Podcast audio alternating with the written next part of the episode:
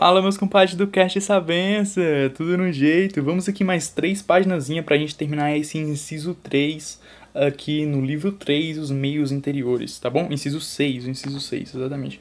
Estamos na segunda parte. Agora nós vamos ler aqui do finalzinho da página 110 até, até a página 114. Maravilha? Vamos lá. Muito bem.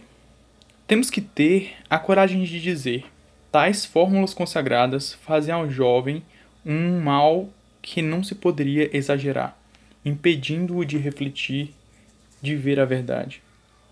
E como, em todos os países da Europa e da América, somos, somos lançados, ao sair da escola ou do liceu, sem nenhuma vigilância real, sem nenhuma tutela moral, em alguma grande cidade.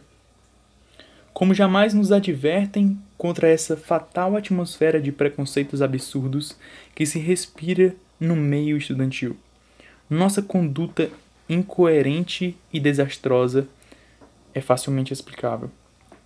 Essas hordas de estudantes turbulentos que são censurados pelos homens bem, comport bem comportados são as próprias ideias sem crítica que povoam os cérebros desses homens bem comportados encarnadas e realizadas objetivamente. Essa sugestão é tão forte que aqueles que conseguem desembaraçar-se dela na maturidade são de invejar. A fraqueza da vontade e a força das inclinações inferiores cooperando, muitos apressam-se em tentar legitimar através de provérbios sua juventude desperdiçada e sua idade madura, que prolonga a juventude. Todos os erros acumulados pela educação, por exemplo, pela linguagem, pelo meio, favorecidos pelas inclinações, formam no espírito como que uma densa névoa que deforma a visão das coisas.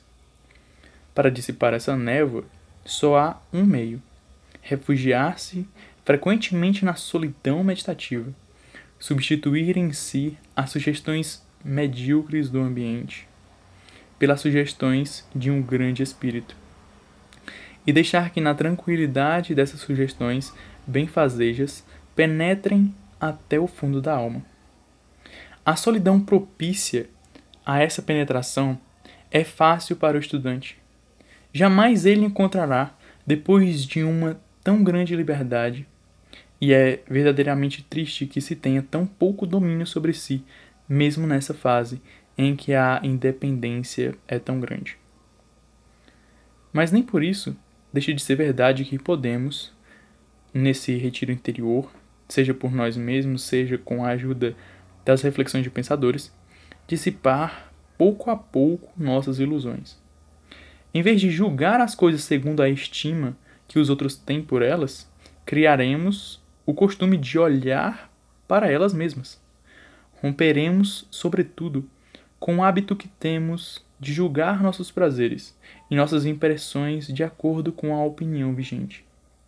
Veremos como o homem vulgar, que se contenta com os prazeres inferiores, por ser incapaz dos prazeres superiores, não somente recobre os primeiros com aparências enganosas, reservando para eles todos os termos elogiosos da linguagem, como também envolve em desprezo e zombarias os prazeres superiores, e desvirtua tudo aquilo que é digno de estima. Um filósofo que reflete e não segue a corrente é um sonhador, um excêntrico, um maluco. Quem medita é um divagador que cai em um poço enquanto mira as estrelas. Todos os epítetos laudatórios, os alegres dátilos são para o vício e os pesados espondéus para a virtude. Enquanto um é gracioso e elegante, a outra é austera, rígida, pedantesca. O próprio Molière, com todo seu gênio, não conseguia fazer-nos rir do vício.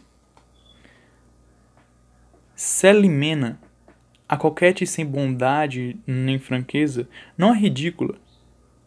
É o homem bom, cujas palavras e gestos manifestam uma alta retidão. É Alceste que tem o dom de ser cômico. Bem, esses são referências de personagens de uma peça chamada O Misântropo de Molière. Continuando. E é um verdadeiro espanto para os alunos de ambos os sexos quando descobrem que Alceste é um jovem, é um homem jovem e elegante. A palavra virtude carrega com tanta força as sugestões presentes na linguagem corrente que, ainda uma vez, torna-se o depósito consagrado de tudo aquilo que é vulgar e baixo. Max Miller calculou que o número de palavras usadas por um inglês cultivado está entre 3 ou 4 mil. O das palavras usadas pelos grandes mestres, entre 15 e 20 mil. Muito bem. É no catálogo das palavras que só raramente são usadas na conversação e que fazem a diferença entre a bagagem do homem do mundo e a do pensador, que se encontra tudo o que é grande, nobre, elevado. Infelizmente, acontece com essa elevação que o pensamento produz na linguagem o mesmo que as montanhas. O vulgo pode fazer breves excursões às alturas, mas são as planícies que ele habita. Eis porque as associações de ideias vão contra tudo aquilo que é elevado. Agora uma, cita uma citação de Pierre Nicole. Desde a infância, ouvimos representarem certas coisas como bens e outras como males. Aqueles que falaram conosco imprimiram em nós a ideia de seus movimentos, e nos acostumamos a vê-las da mesma maneira que eles, e a ligá-las aos mesmos movimentos e às mesmas paixões. Não as julgamos mais por seu verdadeiro valor, mas pelo valor que tem na opinião dos homens. Ainda uma vez, é na reflexão atenta que o estudante encontrará o remédio para isso e conseguirá ver por si mesmo que ele mergulhe na vida como todos os outros. É bem necessário. Sem isso, não teria nenhuma experiência e não saberia evitar perigo algum. Mas que, depois da experiência adquirida na vida comum, volte para si mesmo e analise cuidadosamente suas impressões. Deixará então de enganar-se quanto ao valor, à grandeza e, sobretudo, à relação das coisas consigo mesmo. Descartará o que é de importação estrangeira. Logo, extrairá da vida de estudante ordinário a conclusão que a resume. Ela é, geralmente, o sacrifício de todos os prazeres duráveis, das alegrias altas e serenas, à vaidade. Vaidade de parecer livre, de encher os bares de gritos e algazarras, de beber como um ébrio de voltar para casa às duas da manhã por fanfarrice, de mostrar-se por aí na companhia de mulheres que amanhã verá nos braços de sucessores não menos orgulhosos de se exibirem. Depois da coerção do internato, depois da vigilância tão inquieta de seus pais, é claro que há nessa conduta uma manifestação aparatosa de independência. Mas para que essa ostentação? O sentimento real de sua independência. Eis a grande alegria. O resto não passa de vaidade. Há uma falsíssima apreciação da extrema felicidade dessa vida faustosa. E quanto à vaidade, é muito fácil satisfazê-la com uma forma inteligente. Como a alegria de ser apreciado pelos professores, de fazer excelentes exames, de satisfazer os desejos dos pais e de ser considerado um grande homem em sua cidadezinha. É muito superior a essa satisfação vaidosa do estudante com o prazer. Satisfação que está ao alcance do mais tolo dos porteiros ou do balconista, que acabou de receber seu salário. Que o estudante entre, portanto, em si mesmo e empreenda uma crítica penetrante de todos esses prazeres, que não são, no fundo, senão fadigas e desgostos dissimulados por uma ilusão de vaidade.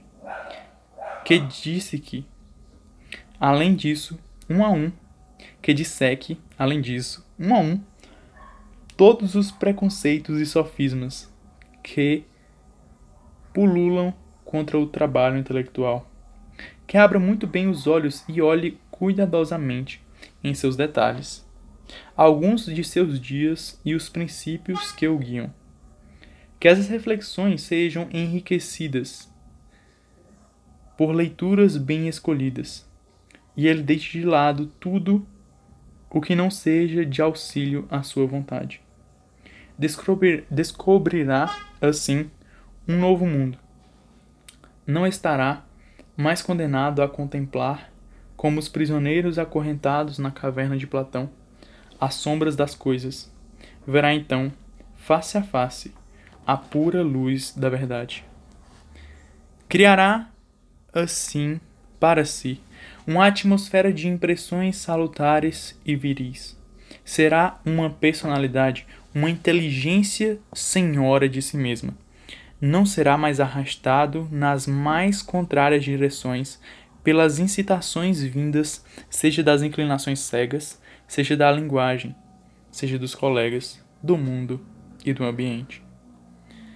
Entretanto, é claro que ele pode refugiar na mais profunda solidão e viver pelo pensamento no meio do mundo.